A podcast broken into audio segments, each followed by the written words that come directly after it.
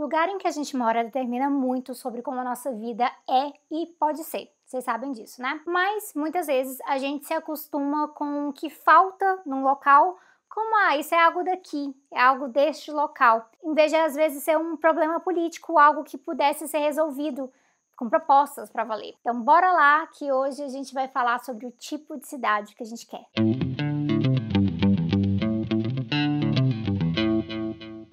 Primeiro, eu queria explicar aqui que eu estou usando cidade no sentido bem amplo mesmo, como um parâmetro, tá? Porque isso diz respeito ao acesso de cada pessoa no espaço urbano, mas urbano e rural não é algo tão simples assim, tá, gente? O próprio IBGE coloca que existem elementos muito variados entre rural e urbano, e porque esses espaços eles são cada vez mais complexos, mais dinâmicos. E eu vou deixar uma publicação do IBGE nas referências para quem quer entrar nessa discussão um pouco mais conceitual, um pouco mais teórica, mas isso não vai ser o foco aqui, não vai ser rural versus urbano. No geral, o importante para mim é deixar claro que esse debate de hoje ele se aplica tanto aos grandes centros urbanos quanto também ao que né, a gente chama de assentamentos humanos, que podem ser nos grandes centros urbanos, quanto no espaço rural, no campo. É um papo sobre municípios, mas é um papo que vai para além da discussão de fronteira, de município e coisa assim, tá bom? E aí, por que, que eu abri o vídeo complicando? Já fui logo complicando. Na verdade, vou simplificar de novo. É porque a maior parte da população brasileira vive em áreas que são consideradas urbanas, mas isso também não significa uma super separação do meio rural, especialmente como a gente vê por aí, como se um fosse melhor do que o outro, como se o rural fosse coisa de atraso e coisas assim. Essa lógica faz o município rural passar quase que invisível quando a gente está falando de moradia, de transporte, de saneamento, de lazer e outras coisas. Mas eu quero falar disso também valendo para municípios rurais.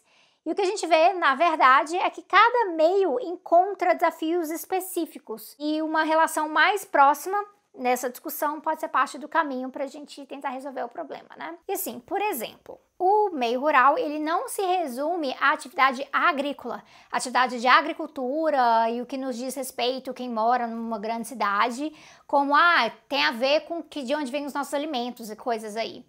Essa lógica de separação ela acaba sendo complicada, porque faz parecer que a nossa comida, então, aí ela vem daquele lugar muito distante, a gente só enxerga pelo supermercado ou no máximo uma feira. E aí o espaço urbano não pode ser um local de convívio direto com plantio, por exemplo. É como se fosse separado. Então, para mim, vale pensar se na cidade que você quer existem hortas comunitárias, viveiros, incentivo para telhados verdes, treinamento para aprender a plantar em casa também, coisas assim. Isso traz para o papo mais algumas questões que eu considero importantes. Uma delas é água. Não adianta muito a gente falar de plantar sem saneamento adequado no espaço urbano. Infelizmente, nosso país está indo na contramão do caminho correto para expandir o saneamento básico para todo mundo. A gente viu muito sobre isso recentemente, né? O PNAD de 2018 mostrou que 57 milhões de residências no Brasil não têm acesso à rede de esgoto e 24 milhões de residências não têm acesso a nem água encanada. Com a entrada do setor privado nessa rede, onde vai ser possível priorizar lucro em vez de acesso, eu diria então que a situação fica ainda mais complicada, sim. E aí, sobre isso, eu vou recomendar para vocês três vídeos. Um é um vídeo recente meu, uh, do público versus privado. Outro é o meu vídeo com o Thiago sobre água, tá aqui no Tese 11, e um vídeo no canal do Thiago, lá no Bem Vivendo, sobre privatização da água em si, e aí vocês podem aproveitar também e se inscrever por lá, fica a dica. Então, a questão da água. Aponta pra gente que a cidade que a gente quer é definitivamente uma cidade com saneamento de qualidade, cidade com serviços de qualidade. E aí, relacionado a isso, eu acho que a gente pode falar de resíduos também. Se a gente está falando de água, de plantio, de saneamento, todas essas coisas, por que não falar também de compostagem, por exemplo? Eu já morei numa cidade que tinha um, hoje deve ser mais, mas uns 250 mil habitantes na época, e tinha um esquema muito legal de compostagem que, ela, que era pela cidade mesmo, serviço da prefeitura, que começou inclusive no mesmo ano que eu mudei para lá. A gente recebeu lixeirinhas, a, a própria cidade entregou lixeirinhas especiais para a gente separar os orgânicos, e assim como tinha coleta de recicláveis, também vinha a coleta de orgânicos para fazer compostagem pela própria cidade. Então eles levavam e compostavam por lá. Isso é interessante porque por mais que seja completamente possível você mesmo compostar em casa, a gente mesmo faz isso, a gente tem a nossa composteira. É bom a gente saber que ah, quando isso é política pública, você está aumentando o tipo, né, aquele tipo de comportamento desejado e você potencializa os resultados. Mais pessoas irão compostar, mesmo aquelas que, ah, se fosse individual, não fariam. Isso me faz pensar também na Revolução dos Baldinhos, em Florianópolis.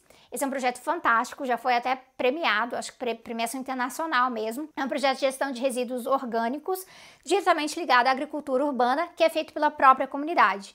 E aí eu vou deixar os links para vocês conhecerem também, se vocês já não conhecem, claro. E aí eu poderia falar de transporte público, esse, esse é grande. Transporte público ruim faz você se atrasar para o trabalho, coisa básica. Inibe as pessoas de circularem pela cidade para fazer outras coisas também.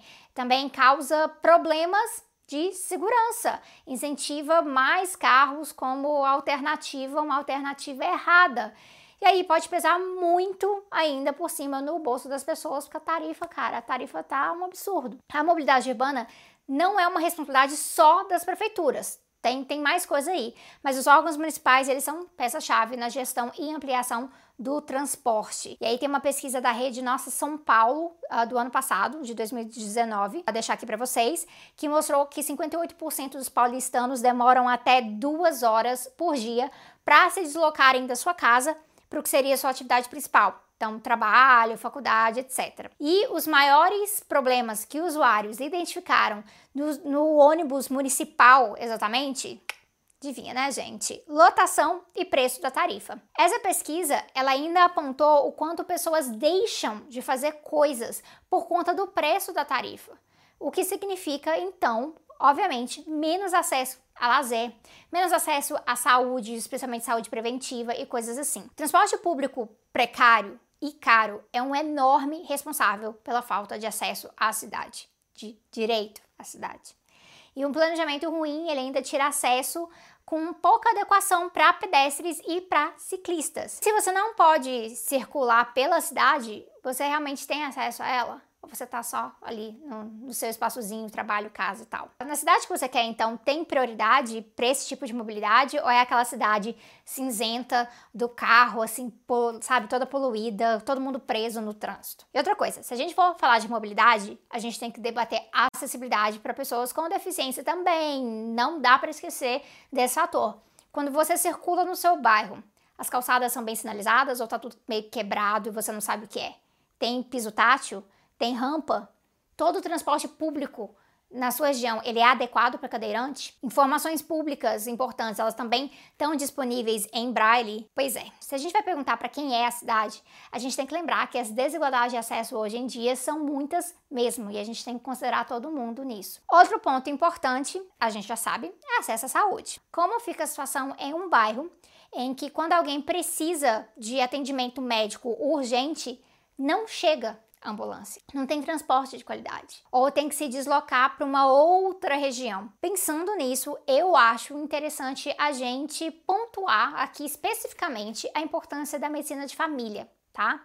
Várias coisas, mas eu vou falar da medicina de família, porque ela tem uma abordagem que é de contexto de família e comunidade dentro de contexto cultural. Então é muito voltada para autonomia. É, é, maravilhoso isso. Então, de acordo com, com a OMS, países com sistemas de saúde, saúde público, que são sistemas de alta qualidade e alta eficácia, eles possuem uma alta proporção de médicos de família em relação aos médicos totais também. É uma priorização. A atenção primária por médicos de família e comunidade faz a diferença em taxas de mortalidade, taxas de internação e de detecção precoce de doenças também. E a gente entende que a saúde, ela não é só responsabilidade dos órgãos municipais, né, gente? Eu sei disso. Isso também nem é o objetivo desse vídeo, essas divisões. É, eu teria que mencionar a Secretaria Federal, outras coisas. Mas o importante aqui é a gente pensar é, né, na cidade que você quer. E para mim, uma cidade saudável é uma cidade que investe na atenção primária à saúde e prioriza a medicina de família, o que durante essa pandemia é algo para a gente valorizar mesmo. Outro fator importante é segurança pública, claro.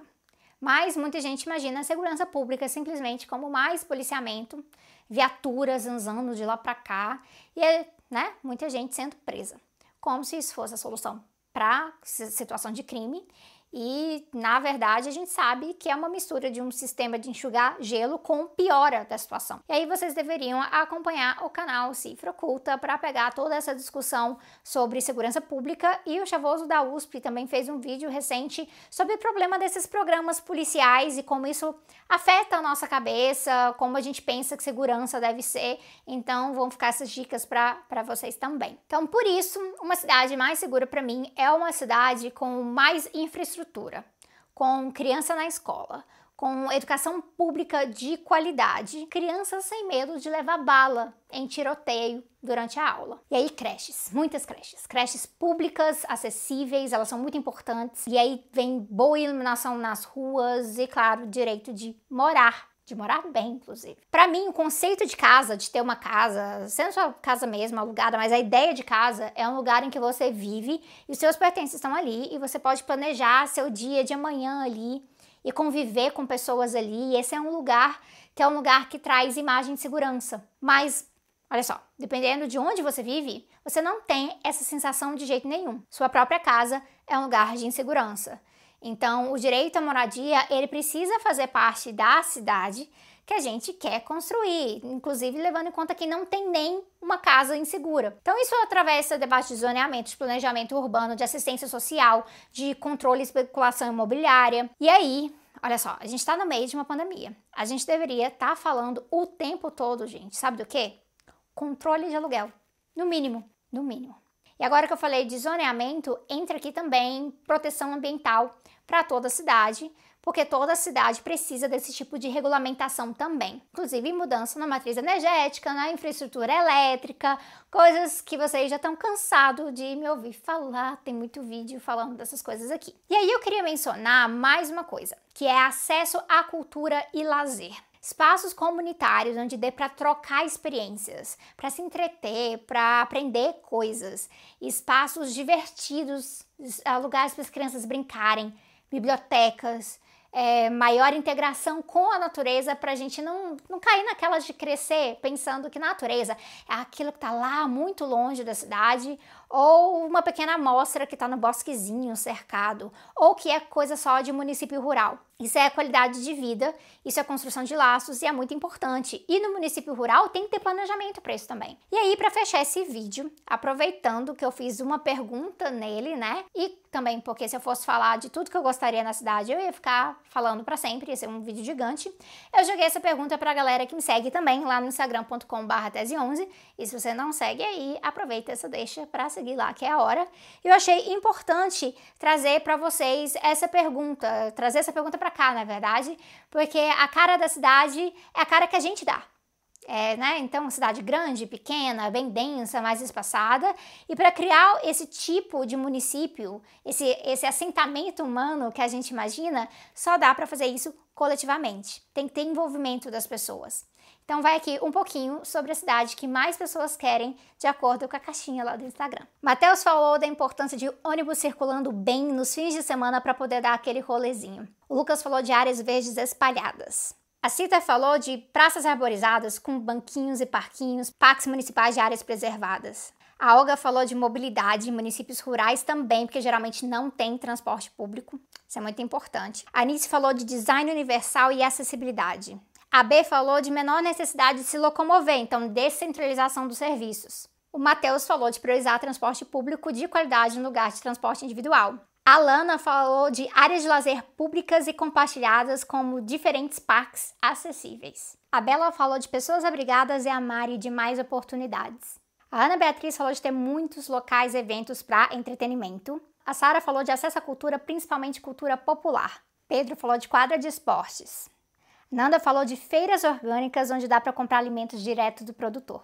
E aí tem muito mais coisa aqui, tem ciclovias, praia, feira, mato. Acho que praia vai ser meio complicado em alguns lugares, mas eu imagino isso para algumas pessoas como prioridade também. Redução das emissões de carbono e metano, bibliotecas e museus, muito metrô na cidade, lavanderias e restaurantes comunitários, postos de saúde, lazer infantil, vias bem iluminadas, Cobertura no ponto de ônibus, isso é bem importante também.